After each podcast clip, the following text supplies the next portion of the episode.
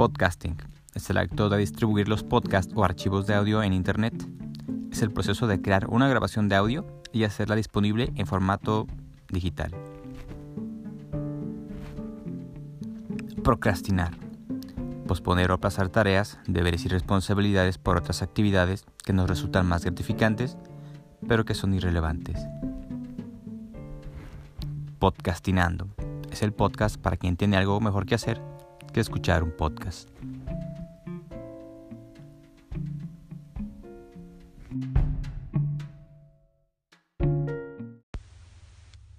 Episodio 3. Discriminación y prejuicio.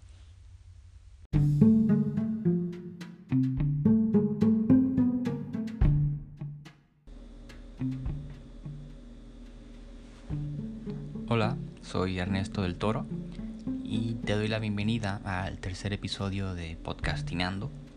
Eh, agradecer nuevamente que estés aquí por tu, tu atención y tu interés en, aquí en este proyecto. Eh, el tema de hoy, eh, bueno, que quiero platicar es em, un tema que de vez en cuando cobra relevancia mediática, pero que no deja de ser una constante de, de las condiciones de vida de ciertas personas, ¿no? Y es la ah, discriminación. Em, la definición inocua es eh, separar o dividir elementos según sus características, pero se torna complicado el momento de hacer esta división entre las personas, puesto que segrega, eh, margina o incluso ha llevado a, al exterminio. Eh, para esto me voy a apoyar en un libro llamado Democracia y Discriminación, escrito por el doctor en filosofía Luis Salazar, un profesor de la UNAM. Eh, y bueno, hay una cita importante, es em, la definición de discriminación eh, según Norberto Bobbio. Es un, filósofo italiano fallecido en el 2004, hijo de fascistas, pero convertido en un antifascista, eh, que identifica mm, tres etapas de la discriminación. Eh, te, las, te las enumero. La primera es la comprobación de, la diferencia. La segunda etapa es la evaluación positiva de nuestros rasgos. Y la tercera etapa es em, la, legitimar el derecho a dominar. En la primera etapa eh, se comprueban las diferencias eh, como que las más obvias o, visuales, ¿no? Que son el sexo, eh, la raza, incluso la edad, y también otras no tan obvias como lo son la orientación sexual o la religión. Es decir, se comprueba de manera visual cierta diferencia, ¿no? Digo, puedes, eh, no necesitas mucho análisis para ver quién es diferente a ti, ¿no? Ahí es una manera de discriminar que en la definición inocua pues no afecta, ¿no? La segunda etapa es la, la evaluación positiva de nuestros rasgos y por ende la evaluación negativa de, quien no los tiene, ¿no? Es decir, eh, consideramos eh, que nuestros rasgos pues son los positivos y si alguien no los tiene o tiene y, tiene otros, vaya, eh, hay una especie de superioridad, ¿no? De, nuestra parte y que puede generar una, un tipo de discriminación, pero, pero más caritativa, más, más de ayuda eh, ya que bueno al considerarte como superior puede generar estos sentimientos de ayuda no y por eso vemos de repente en, Navidad a gente que va y hace regalos a las personas pobres porque bueno sí hay este definitivamente una diferencia comprobable no y eh, a, través de esta diferenciación se generan esos actos eh, de bondad no por ejemplo pero la cuestión aquí es em, la tercera etapa, cuando este, esta diferencia que tú reconoces eh, legitima el derecho a dominar, someter, insultar o maltratar o incluso a, exterminar ¿no? a, los otros, a los, diferentes. Em, eh, pero desde la primera etapa influyen poderes hegemónicos que definen eh, qué rasgos son valiosos de poseer ¿no? y poseerlos eh, sean rasgos distintivos de una identidad colectiva dominante. Es decir, eh, desde que se nace, uno llega al mundo donde ya hay una especie de, poderes hegemónicos que dictan eh, esas características que son apreciables, es decir, nacer hombre, blanco y ser heterosexual y ser educado católico, de repente puede ser, nos, nos, adscribe ¿no? a cierta categoría dominante en la que, bueno, no necesitamos hacer mucho, ¿no? Simplemente estamos ahí, en una posición de, de privilegio. Eh, entonces, em, esos poderes hegemónicos eh, originan los sujetos colectivos que devienen en, que devienen en otras problemáticas. Voy a citar al doctor Salazar. Lo cito, ¿no? Todos estos sujetos colectivos se sustentan en diferencias artificiales o artificialmente elevadas a factor de asociación-disociación entre los seres humanos, como pretexto para incluir y excluir, dominar o resistir, fraternizar o discriminar, amar u odiar. Se valora, ama, desprecia u odia no a individuos concretos de carne y hueso, sino a clases, grupos, pseudo sujetos colectivos que aparecen como una causa abstracta del bien y del mal que padecemos. Es decir, ya hay ahí también una, una evaluación de que, bueno, todos los, de, aparte de que no son nosotros, ellos son los desfavorecidos y son causa también de los males que aquejan a, nuestra sociedad, ¿no? Hay ahí una especie ya de, de, prejuicio, ¿no? Digo, una vez que este eh, sujeto colectivo es creado, es asimilado por, por los demás, ¿no? Voy a citar nuevamente a, a Salazar. Em, dice, los prejuicios se, caracterizan por oponer una fuerte resistencia no solo a ser reconocidos como tales, sino a modificarse cuando se muestra con argumentos o con datos empíricos su falsedad e irracionalidad. Ya hay ahí también una cuestión de de, repente de, negarse o no querer reconocer el prejuicio o no, o no reconocerlo como tal, ¿no? Este prejuicio eh, es, eh, en definición, una actitud hacia miembros de grupos específicos que sugieren de manera directa o indirecta que merecen una posición social eh, inferior. Y esto de repente lo podemos eh, constatar. No sé si recuerdas a María del a María de Jesús, a Marichuy, la, la candidata a la presidencia aquí en México, que bueno, era una mujer y era indígena y estaba, eh, iba, a registrarse ¿no? como candidata independiente, independiente a, la, presidencia y toda, y la serie de cuestionamientos alrededor de, de su figura, ¿no? Eh, de, bueno, como una mujer e indígena y a poder dirigir a un país, ¿no? Digo, eh, el mensaje de los, de los indígenas, o bueno, del EZLN, era bueno una, una especie de, defensa o legitimación ¿no? de, de, ponerlos en la vida eh, política nuevamente ¿no? a los indígenas pero bueno alrededor de ella estaba toda esta serie de descalificaciones ¿no?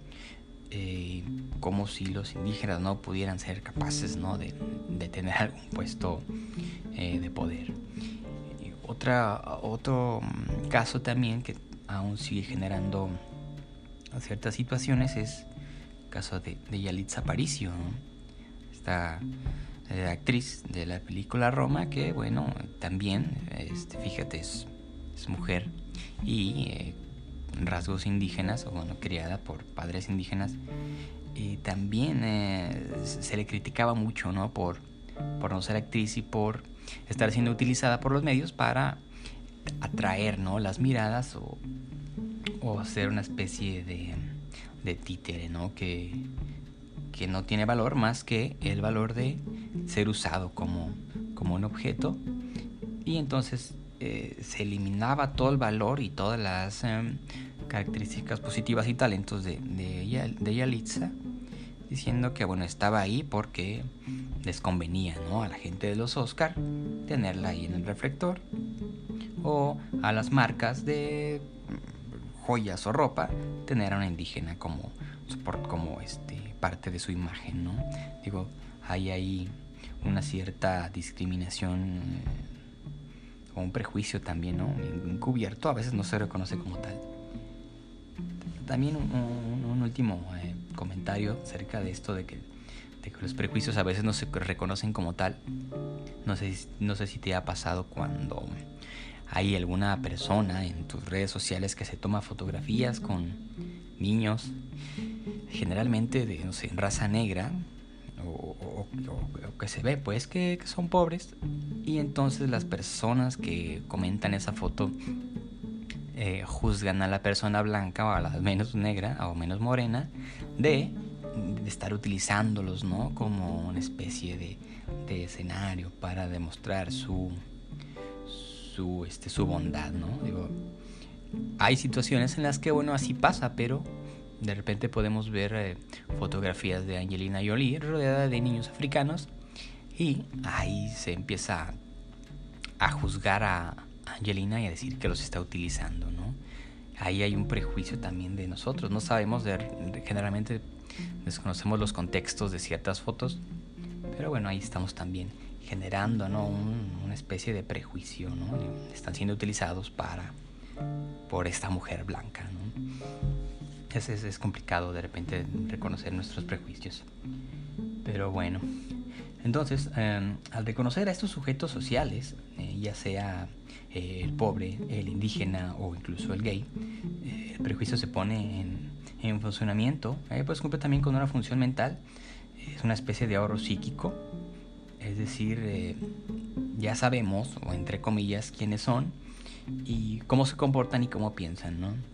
Entonces eh, ya no hay que considerar sus eh, particularidades, sino que ya los conocemos, ¿no? El prejuicio instaurado en nosotros ya, ya este, nos da la idea de que sabemos quiénes son estas, estas personas, ¿no? Que estamos viendo ahí. Em, aquí eh, un papel muy importante es el de los medios masivos de comunicación, eh, porque han eh, de alguna manera legitimado este prejuicio y lo siguen legitimando, ¿no?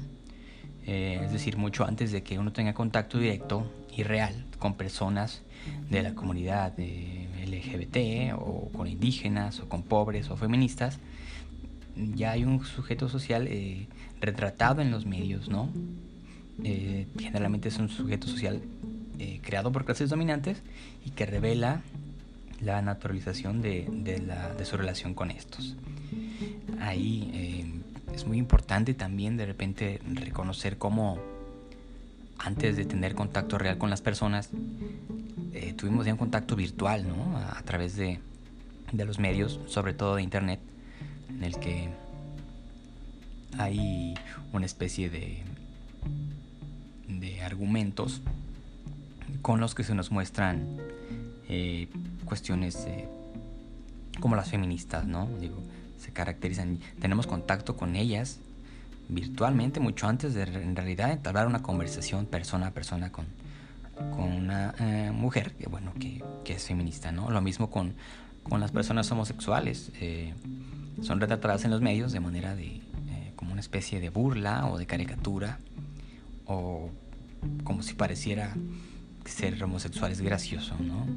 Y entonces, sobre todo en las jóvenes, que son los que menos tienen contacto real con el mundo, hay una especie de, de, conocimiento ya virtual de las personas, ¿no? Y entonces se generan estas ideas erróneas de lo que es ser una feminista o ser un gay, ¿no? Y, y se tiene, pues, el conocimiento virtual de, de las personas. Eh, también eh, una, vez una vez que se asimilan estos estereotipos, eh, es eso, ¿no?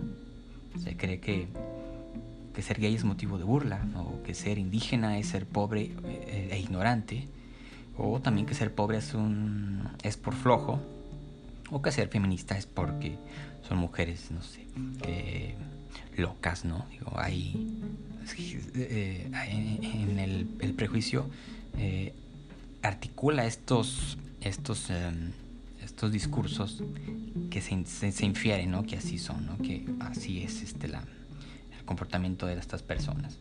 Em, pero también hay prejuicios hacia los que consideramos eh, más favorecidos, ¿no? Mm, es decir, si vemos a un joven rico, eh, pues se puede llegar a juzgar de que, bueno, no, no le costó nada tener lo que tiene, que lo heredó, o a, otras personas eh, ricas eh, pues que, que son burgueses explotadores ¿no? del proletariado, o que son maleantes, o que son narcotraficantes, o bueno, que es el apellido, el que le dio todo lo que tiene, ¿no?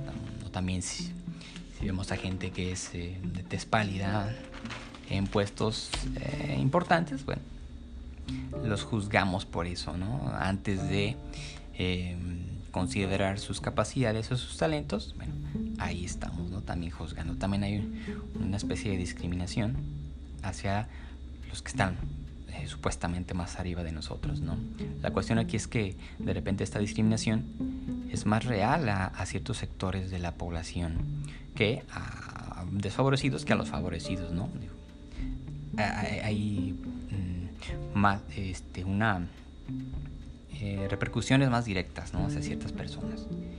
Eh, finalmente, decir que todos estos ismos, el machismo, clasismo, racismo o incluso el colorismo, ¿no? que ya hay videos ahí de colorismo en México, tienen su base en la discriminación. Pero bueno, entiendo que esos términos son específicos para ciertos problemas eh, de la población, ¿no? pero esos problemas son causados por condiciones que legitiman a un sujeto social sobre otros. ¿no? Es decir, es muy diferente ser eh, un hombre blanco, heterosexual y católico a ser eh, eso, ¿no? Hombre eh, moreno, homosexual y ateo.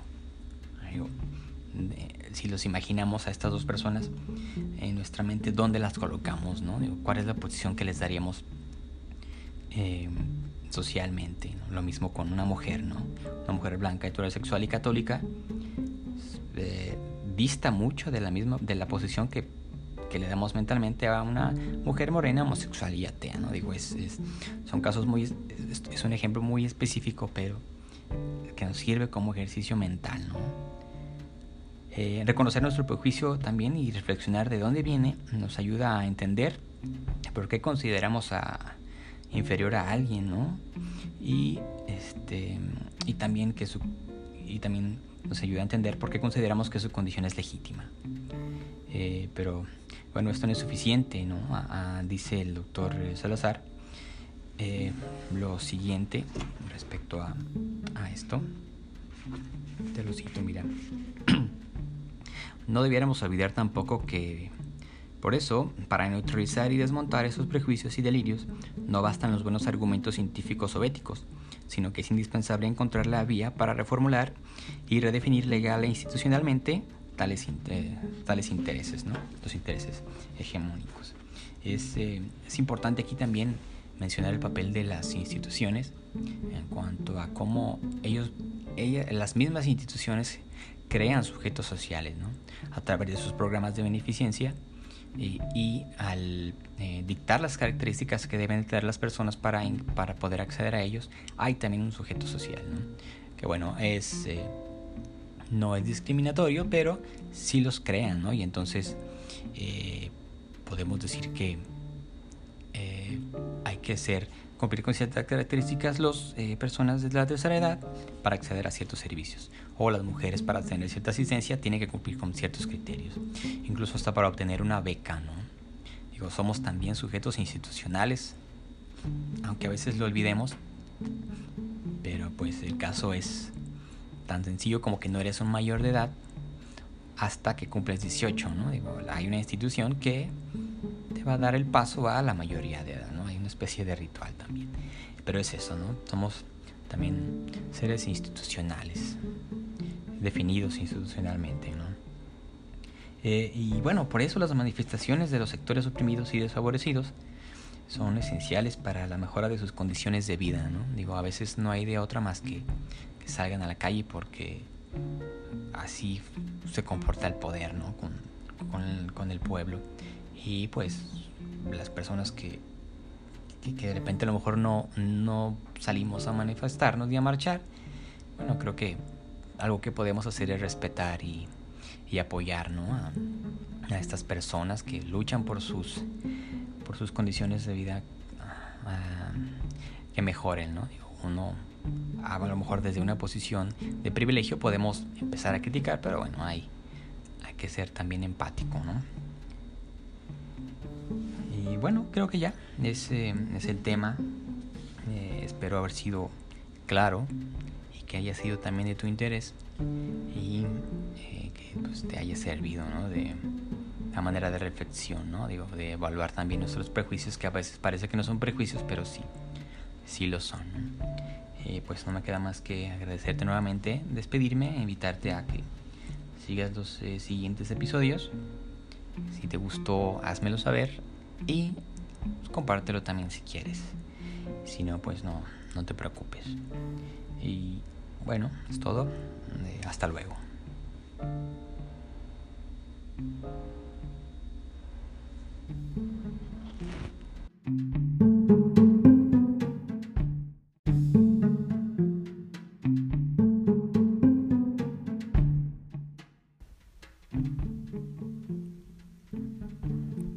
Este episodio llegó a su final y tú y yo ya podemos continuar con nuestras obligaciones.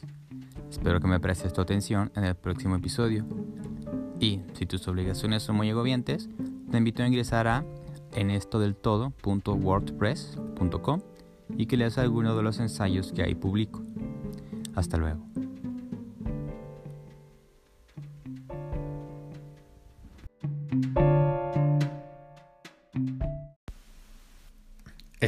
Fue grabado en febrero del 2020.